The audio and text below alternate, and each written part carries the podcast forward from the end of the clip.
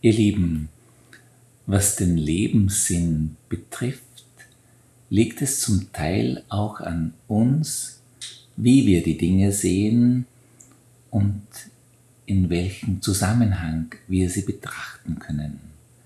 Dazu eine Geschichte erzählt von Jorge Bucay. Ein Entdeckungsreisender zieht ein Tal hinauf. Er begegnet einer langen Reihe von Arbeitern, die einer hinter dem anderen große Steine auf ihren Schubkarren transportieren. Sie kommen unten aus der Ebene und verlieren sich auf dem staubigen Pfad, der sich die steinige Bergflanke hinaufwindet. Erstaunt über den Aufwand geht der Entdeckungsreisende zu einem der Träger und fragt ihn, was magst du da? Siehst du das nicht, du Tropf? antwortete der Mann, ich transportiere Steine in einer Schubkarre.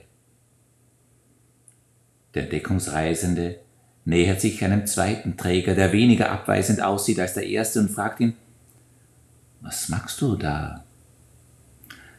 Ich schleppe Steine, um so die Ausbildung meiner Kinder zu bezahlen.